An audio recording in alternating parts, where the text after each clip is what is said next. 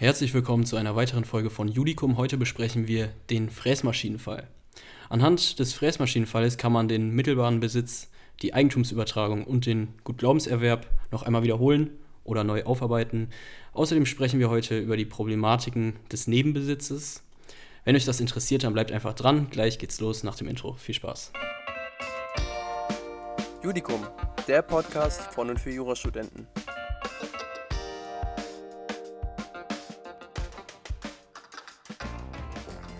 Kommen wir mal zum Sachverhalt. Wir haben hier eine Vier-Personen-Konstellation.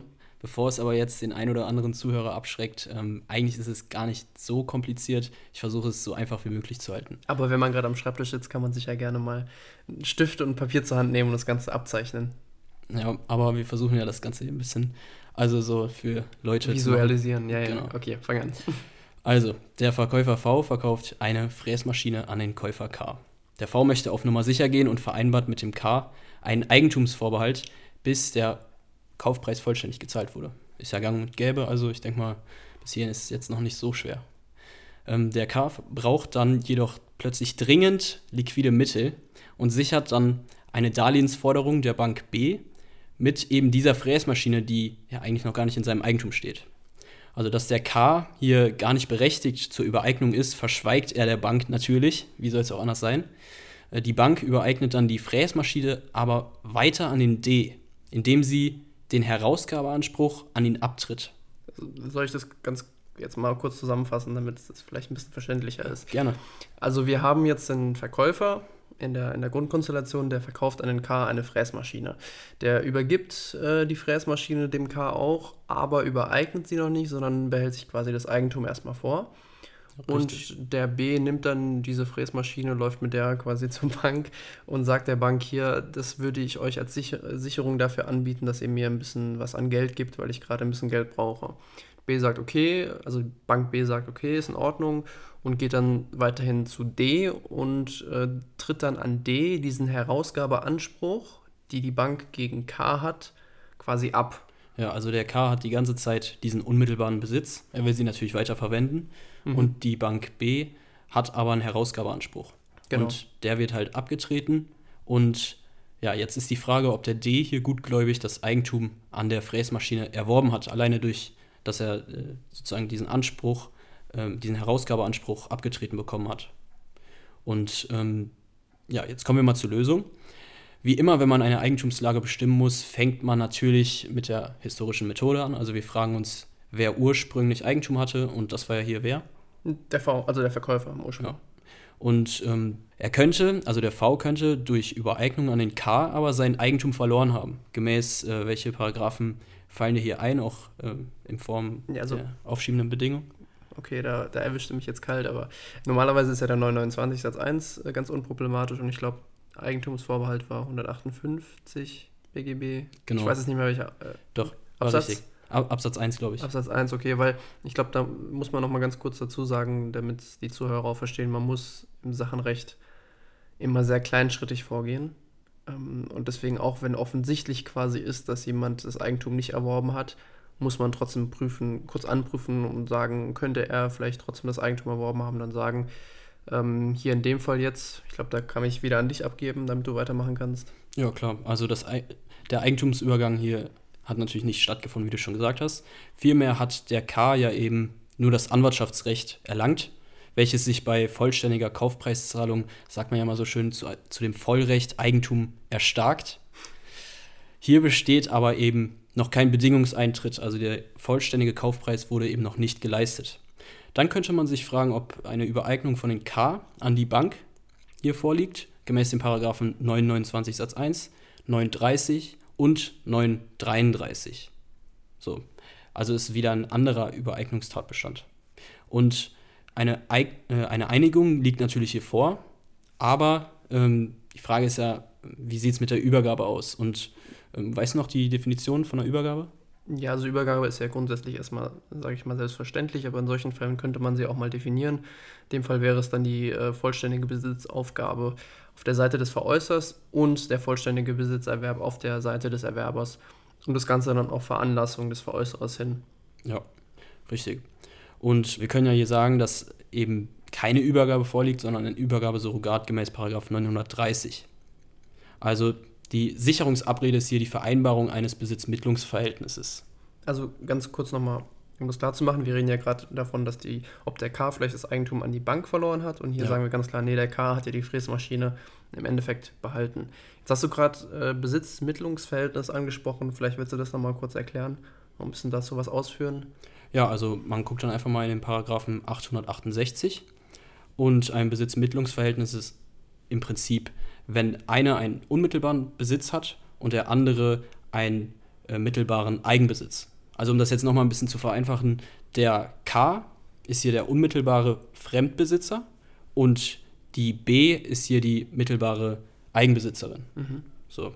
K hatte hier keine Berechtigung, weswegen wir die Gutgläubigkeit natürlich der Bank hier prüfen müssen.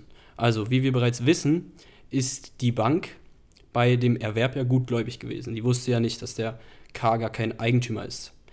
Und in dem Gutglaubenstatbestand gemäß 929 Satz 1, 930 und 933 ist eine Übergabe hier notwendig. Also das ist einfach eine Voraussetzung. Und die liegt ja eben hier nicht vor. Also deswegen kann man ja schon sagen, dass der Eigentumsübergang von K an den B hier ausscheidet, einfach weil keine Übergabe vorliegt. Dann könnten wir uns hier fragen, ob eine Übereignung der Bank an den D gemäß 929 Satz 1, 931 und 934 Alternative 1 BGB vorliegt. Und ich zitiere die Norm hier genau, weil es eben halt wichtig ist, dass man die genaue zitiert hier in diesem Fall. Denn ähm, ja, je nach Norm gibt es natürlich auch andere Voraussetzungen. Und der B ist natürlich, äh, die Bank ist natürlich nicht berechtigt. Ähm, es kommt somit hier nur ein Gutglaubenserwerb wieder in Betracht. Also das ist jetzt der zweite. Mhm. Und ja, sorry, ich wollte dich jetzt nicht unterbrechen, aber ja, ähm, an sich war ja D erstmal gutgläubig. Also D ist ja davon ausgegangen, dass B Berechtigung hatte. Ähm, er hatte keine Ahnung jetzt, dass irgendwie die, die Eigentumsübertragung von K an B irgendwie nichtig war, whatever, wie du sagen willst, und B gar nicht berechtigt sein könnte, die Fräsmaschine zu veräußern. Genau, und da wir in diesem ähm, Übertragungs-, äh, Eigentumsübertragungstatbestand, nenne ich jetzt einfach mal so, äh, sind, müssen wir natürlich hier den 934 Alternative 1 BGB mit heranziehen, weil es eben um die Abtretung des Herausgabeanspruchs geht. Und könntest du den vielleicht mal kurz vorlesen? Ja, gerne doch. ähm, äh, 934, ne? Ja, 934 Alternative 1. Gehört eine nach 931 BGB veräußerte Sache nicht dem Veräußerer, so wird der Erwerber, wenn der Veräußerer mittelbarer Besitzer der Sache ist, mit der Abtretung des Anspruchs, anderenfalls dann Eigentümer, wenn er den Besitz der Sache von einem Dritten erlangt. Wirklich, wirklich sehr gut. Sehr gut vorgelesen. So. Voraussetzung ist hier also, dass der Veräußerer mittelbarer Besitzer der Sache ist. Also das Problem ist jetzt hier, ähm, liegt überhaupt ein wirksames Besitzmittlungsverhältnis zwischen dem K und dem, der B hier vor? Ne, das ist nämlich ein Problem und hierzu gibt es zwei Meinungen, denn die Übereignung, so die Literatur, ist schon fehlgeschlagen. Es besteht Teilnichtigkeit nach 139 BGB, weshalb die Nichtigkeit des dinglichen Vertrages ähm, auf die des schuldrechtlichen, namentlich des Sicherungsvertrages, durchschlägt. Das jetzt, hört sich jetzt ein bisschen kompliziert an, ist es aber eigentlich gar nicht. Ähm, wir kommen jetzt erstmal zu der herrschenden Meinung, die sagt hier, die B hat zwar kein Eigentum erworben, also die Bank hat kein Eigentum erworben, aber wohl ein Anwartschaftsrecht. Daher ist der dingliche Vertrag auch nicht nichtig. Okay? Ähm, also ist die B hier die mittelbare Besitzerin. Wenn nun die B gemäß 934 eine mittelbare Besitzerin ist, was ist dann mit dem V? Weil der V ist ja derjenige, der unter Eigentumsvorbehalt als erstes äh, sozusagen das Geschäft abgeschlossen hat. Also der ursprüngliche Verkäufer quasi der genau. Maschine. Und der hatte ja auch ein Besitzmittlungsverhältnis mit dem K geschlossen. Nun liegen also irgendwie zwei äh, Besitzmittlungsverhältnisse vor. Und ähm, ja, man sagt, es ist allgemein anerkannt, dass die Vorschrift hier, also 934, ähm, also so gelesen werden muss, dass mittelbarer Alleinbesitz vorliegt. Okay, es gibt, äh, also das ist natürlich jetzt problematisch. Ähm, die Bank hatte ja keinen mittelbaren Alleinbesitz, sondern lediglich mittelbaren Nebenbesitz. Weil ja der V jetzt äh, quasi auch dieses Besitzmittlungsverhältnis hatte. Genau. Wenn ich das richtig verstehe. Ja, und Paragraph 934 verlangt aber, dass man eben diesen mittelbaren Alleinbesitz hat. Und da ist die Frage, was, ja, ich würde sagen, es ist wahrscheinlich streitig, ob es diese Konstellation überhaupt geben kann. Genau, ob es ähm, sozusagen zwei äh, innerhalb, also einer Sache äh, gegebene Besitzmittlungsverhältnisse, ob die überhaupt vorliegen können. So. Und das ist halt streitig und dann gibt es wieder zwei Ansichten. Die eine sagt, dass die Konstellation des Nebenbesitzes grundsätzlich möglich sein kann. Ähm, immerhin könne man hier in zwei Besitzmittlungsverhältnissen stehen und dies würde so lange halt gut gehen, bis einer die Sache herausverlangt. Sehr gute Argumentation. Ja, ähm, und die andere Ansicht, hier der BGH, er hat hier mehrere Argumente angeführt, die wir mal eben darstellen wollen. Ähm, kommen wir mal zur Systematik zuerst. Also nirgends steht etwas über Nebenbesitz. Also es steht nirgendwo, dass es irgendwie mittelbar oder dass es Nebenbesitz gibt und deswegen ähm, kann man es auch nicht einfach so annehmen. Ähm, man kann den Besitz zwar teilen, aber nicht verdoppeln. Und weil man ja hier innerhalb von zwei Besitzmittlungsverhältnissen steht und jetzt angenommen einer oder beide wollen die Sache herausverlangen, dann gibt es natürlich ein Problem. Also man kann als unmittelbarer Fremdbesitzer hier auch wohl kaum den Willen haben, und es kommt auch auf den Willen an, äh, an zwei verschiedene Parteien eine einzige Sache herauszugeben. So, also wir haben jetzt hier diese zwei Meinungen, einmal die eine Ansicht und der BGH. Und ja, welche folgen wir dann wohl? Wahrscheinlich dem, dem BGH. Ja, also der mittelbare Besitz wird immer dann geändert, so der BGH auch, glaube ich, wenn objektiv eine erkennbare Änderung des Besitzmittlungswillen des Mittelnden vorliegt, also hier der K, wenn er objektiv eine, ähm, einen Willen sozusagen erkennbar äußert, dass er zum Beispiel eine Sache mitteln will, dann ähm, soll diese andere, dieses andere Besitzmittlungsverhältnis eben unterbrochen werden. Das sollte man jetzt vielleicht nochmal ein bisschen mit anderen Worten umschreiben, damit es ein bisschen verständlicher ist. Ja, okay. Ähm, ab dem Punkt, in dem K seinen Willen, dem Besitz an die Bank zu mitteln, objektiv erkennen lässt, wird das Besitzmittlungsverhältnis zu seinem eigentlichen Oberbesitzer, also dem V, hier unterbrochen. Also lag hier schon kein Nebenbesitz vor und deshalb ist auch kein Streit zu führen, was eigentlich ganz gut ist für uns. Somit ist die Bank hier im Sinne des Paragraphen 934 Alternative 1 im vollständigen mittelbaren Eigenbesitz verblieben. Das würde jetzt aber konsequenterweise bedeuten eigentlich, ähm, dass B nur wirksam den Herausgabeanspruch an D, äh, beziehungsweise dass B wirksam den Herausgabeanspruch an D abtreten kann und D dann theoretisch die Sache auch wieder herausverlangen, beziehungsweise Eigentum von der Sache verlangen kann, oder? Also er kann die Sache herausverlangen und hat Eigentum erlangt. Ah, okay, so rum, ja. Ja, gibt's da, findest du das gut so, oder? Nee. Also, wenn ich jetzt so drüber nachdenke, eigentlich äh, kann der D ja dann wirksam Eigentum erwerben Während ja. die B das nicht kann.